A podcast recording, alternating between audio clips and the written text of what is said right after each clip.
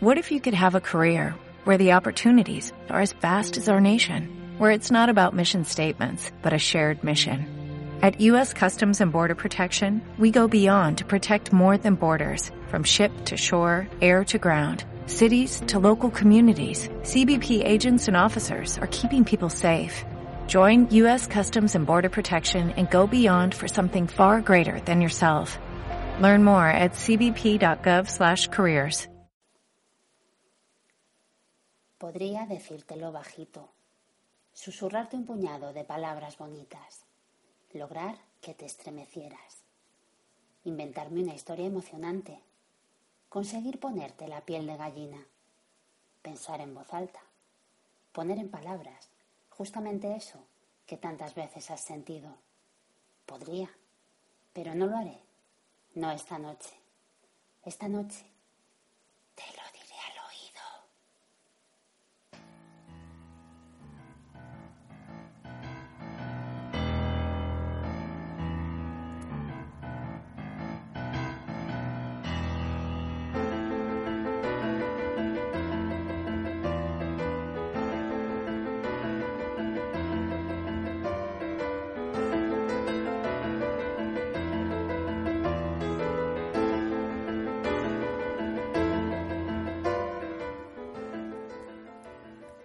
Buenas noches.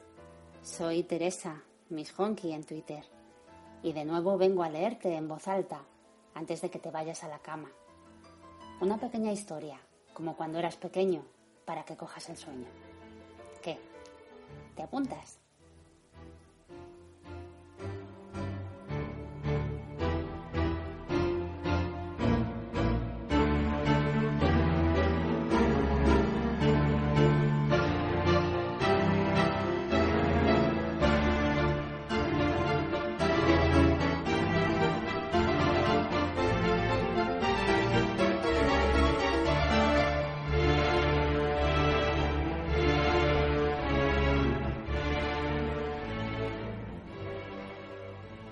Un día más, seguimos con las cartas de las amistades peligrosas.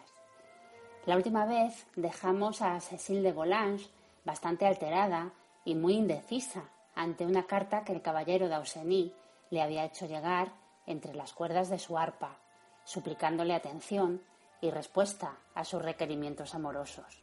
Bueno, pues la chica no tiene ni idea de qué hacer, no sabe por dónde tirar. Y hoy vamos a ver la lucha interna que tiene entre hacer lo correcto y no contestar o hacerlo y así aliviar la zozobra del muchacho. Al final se decide y vamos a ver su razonamiento en la carta que Cecil escribe a su amiga Sophie, donde justifica su decisión final.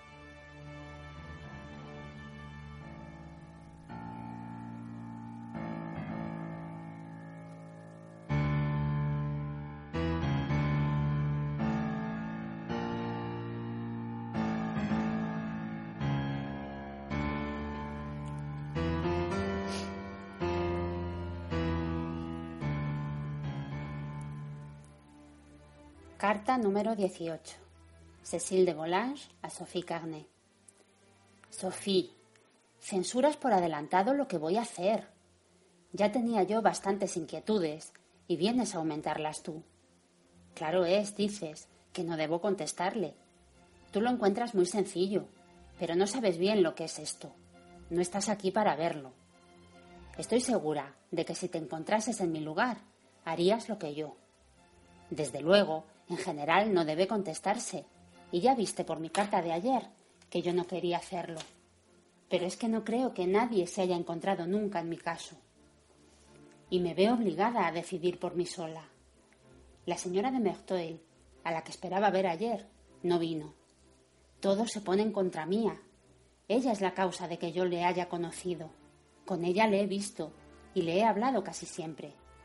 No es que la quiera mal por eso, pero me abandona en el momento del conflicto. Estoy por desesperarme. Figúrate que ayer vino él como de ordinario. Yo estaba tan cortada que no me atrevía a mirarle. No podía hablarme porque estaba mamá. Yo sospechaba que se enfadaría cuando viese que no le había escrito y no sabía qué hacer. A poco de entrar, me preguntó si quería que fuese a buscar el arpa. El corazón me latía tan ligero que todo lo que pude hacer es decirle que sí. Cuando volvió fue peor. Solo le miré un instante. Él no me miraba, pero tenía un aspecto que se habría dicho que estaba enfermo. Esto me produjo mucha pena. Se puso a afinar el arpa y cuando me la entregó me dijo, ¡Ay, señorita! Solo pronunció esas dos palabras, pero con una entonación que me desconcertó. Yo preludiaba en el arpa, sin saber lo que hacía.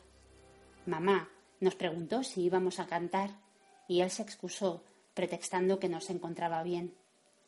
Pero yo no tenía excusa, tuve que cantar. Hubiera querido no tener voz.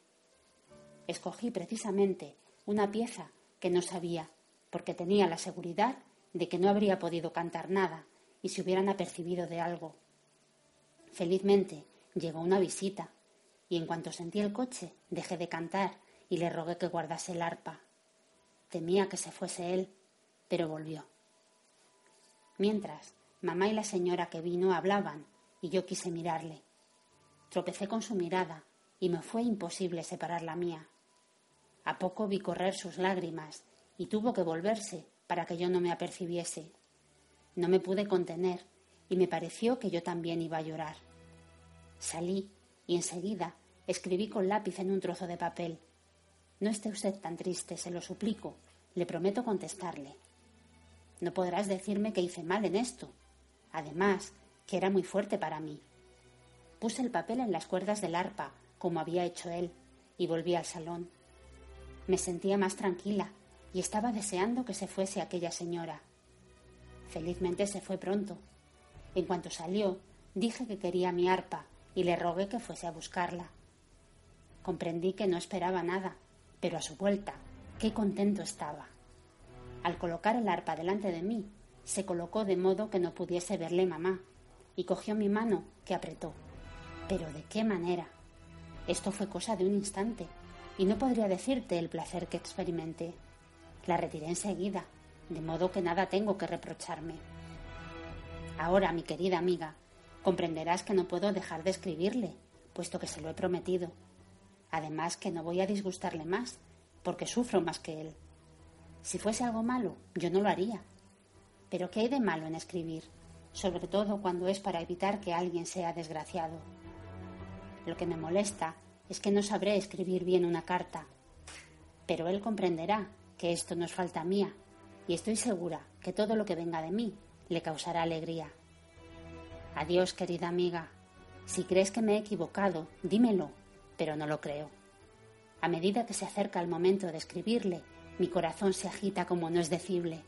Tengo que hacerlo, puesto que se lo he prometido. Adiós. En a 20 de agosto de 1700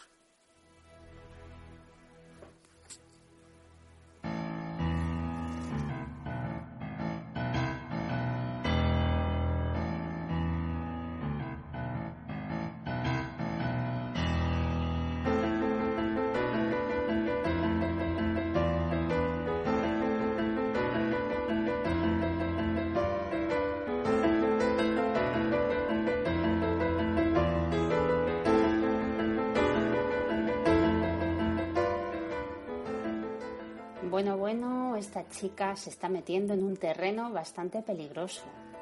¿Qué le dirá en la carta que va a terminar escribiendo al joven Dauseny para que no esté triste? ¿Qué pensáis? Si queréis enteraros, estad atentos en Twitter, porque allí os anunciaré a lo largo del día cuando haya episodio. Y tú, sí, sí, tú, si quieres escuchar otra cosa, algo que te guste, también puedo leértelo. Mándame un correo a dímelo al oído podcast arroba gmail.com o sencillamente dímelo en un tweet. Y ya sabes, no tengo días fijos para venir a leerte. Cualquier noche, la menos pensada,